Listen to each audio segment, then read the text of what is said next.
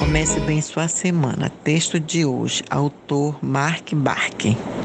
O medo dificulta o entendimento. É necessário que as pessoas parem durante algum tempo de se sentir ameaçadas para que consigam ouvir uma às outras e comecem a atingir o entendimento mútuo.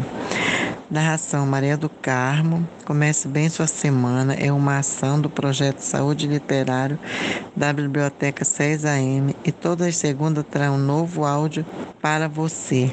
Até semana que vem.